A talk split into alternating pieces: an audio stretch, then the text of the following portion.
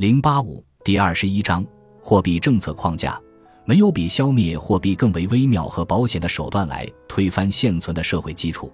这一过程会把经济法则的所有隐蔽力量推向毁灭，而且以一种难以预料的方式。约翰·梅凯恩斯一，过去五十年的教训告诉了多数人，一个稳定货币制度是多么重要。与上世纪相比，这一时期是存在剧烈的货币动荡的时期。各政府在控制货币方面承担了一个更为积极的多的角色，而且这既是不稳定的结果，也是不稳定的原因。因此，许多人认为，如果剥夺政府的货币政策控制权，也许事情会更好，这是十分自然的。有时有人会问，我们为什么不像在其他多数方面所做的那样，也依靠自发的市场力量来供给任何用作为一种令人满意的交换媒介所需要的东西？我们应当从一开始便清楚地认识到，在今天，即使有可能这样做，它也不仅在政治上不可行，而且很可能不可取。这一点很重要。如果政府从未进行干预，也许就已经发展出一种不需政府谨慎监督的货币制度安排。尤其是如果我们没有开始如此广泛地把信用工具用作为货币或代用货币，我们也许已经能够依靠某种自动调节机制。但是，我们现在不再拥有这项选择。我们并不了解实质不同的、对现代工商业组织所高度依赖的信用制度安排的替代性制度安排，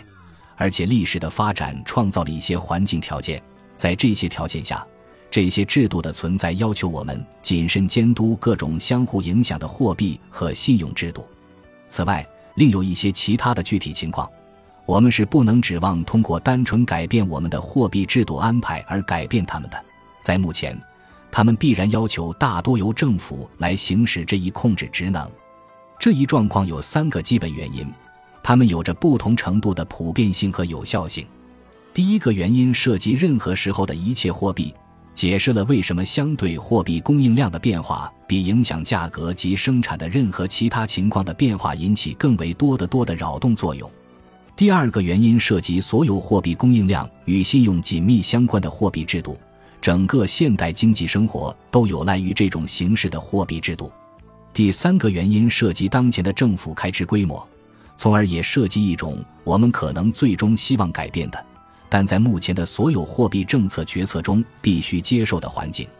在这些事实中。第一个事实，把货币变成一种在原本自行调控的市场机制中的较为松弛薄弱的环节，这一环节足以干扰调控机制，以至于反复误导生产，除非人们预见到这些影响，并采取慎重的反制措施。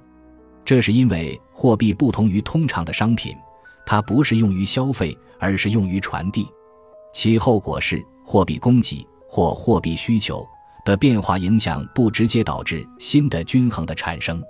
货币的供需变化在特定意义上是自行逆转的。比如，在货币存量之外，有人为某一商品或劳务首先花费一笔附加的货币，这不仅创造了一种新的暂时性和过渡性的需求，而且还启动一连串的进一步影响。这些影响会逆转最初的需求，增加影响。那些首先接受这笔货币的人，反过来把它花在其他东西上，如同在池塘里扔入一块石头而掀起涟漪。需求的增加将向整个经济体系扩散，并在每一步都暂时性的改变相对价格。这一作用方式将持续下去，只要货币数量在继续增加。但是在货币数量停止增加后，作用方式就会逆转。如果消灭了任何一部分货币存量，甚或，如果人们开始根据其收支情况持有比平时更多的或更少的现金，也会适用同样的情况。任何这类变化均会启动一连串的需求变化，它们与其背后的实际因素的变化不相称，由此会引起价格和生产的变化。这些变化又破坏了供给和需求之间的均衡。出于这一原因，货币供应量的变化尤其具有扰动作用，而且据我们所知。货币供应量也特别容易发生有害的变化。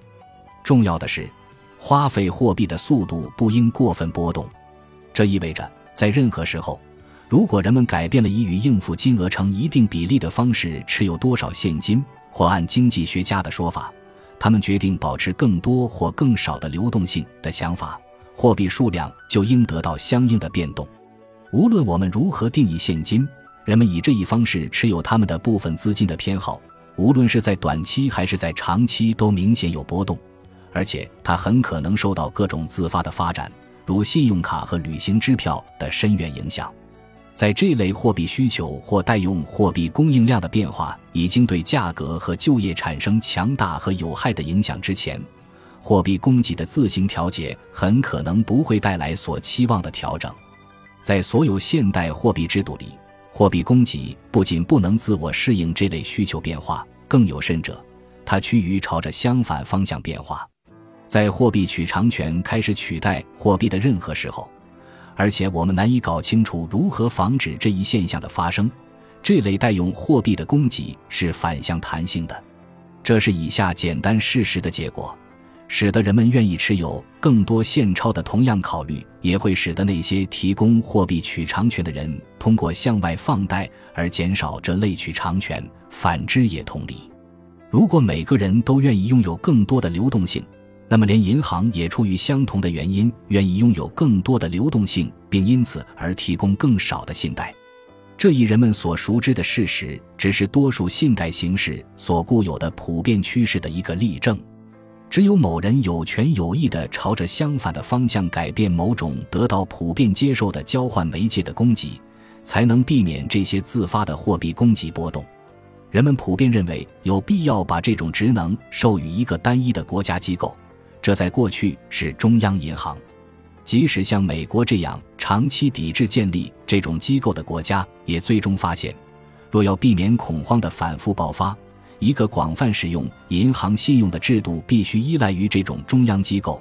它总是有能力提供现金，还可以通过控制现金供应量影响信贷的总供给。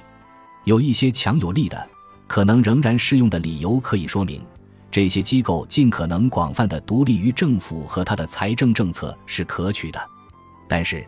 这里我们已经谈到我们上述的第三点：一种虽然在严格意义上并非不可改变，但需在今后一段时间里接受的历史发展。一项独立于财政政策的货币政策是有可能的，只要政府开支只构成全部支付的一个相当小的部分，只要政府债务，尤其是短期债务。只占全部信用工具的一小部分，在今天，这一条件已经不复存在。因此，只有与政府的财政政策取得协调，才能推行一项有效的货币政策。但在这里，协调必然意味着，无论仍然存在着什么样的名义上独立的货币当局，它事实上都不得不根据政府的政策调整自己的政策。因此，无论我们愿意与否。政府的政策必定是决定因素，这一似乎可以由此实现的，政府对货币状况的较有效控制受到一些人的欢迎。至于我们是否真的由此处于一个更好的地位来奉行一个合乎愿望的货币政策，我们将在后文中探讨。当前的重要事实是，只要政府开支占用了一大部分国民收入，像今天到处可见的那样，我们就必须接受这样一个现实。政府必然会支配货币政策，而且改变这一局面的唯一途径应是大幅度削减政府开支。二，随着政府对货币政策的控制，通货膨胀成为这一领域内的最大威胁。随时随地，政府是通货贬值的主要根源。尽管偶尔会有冗延日久的金属货币贬值，但过去较大的通货膨胀都是政府要么削减硬币的金属含量。要么发行过量纸币的结果，今天的一代人可能更防备那些政府通过发行纸币弥补开支、破坏货币的粗俗做法。但至今天，通过更微妙的、公众可能较少注意到的程序，政府也可以干下同样的事。我们已看到，我们所观察到的任何一个主要的福利国家特征如何易于助长通货膨胀。我们已看到。来自工会的工资压力如何与当前的充分就业政策相互配合，以助长通货膨胀的方式运作？我们也已看到，由于政府提供养老保障而承担沉重的财政负担，这如何使得政府一再试图通过贬低货币价值来减轻这些负担？我们在此也应当注意，只要政府所提取的国民收入份额大约超过了百分之二十五以后，政府似乎总是求助通货膨胀来减轻其固定义务所带来的负担，即使两者兴许并无必然关联。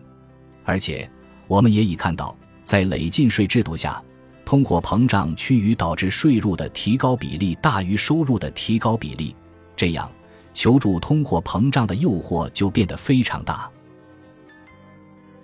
本集播放完毕，感谢您的收听，喜欢请订阅加关注，主页有更多精彩内容。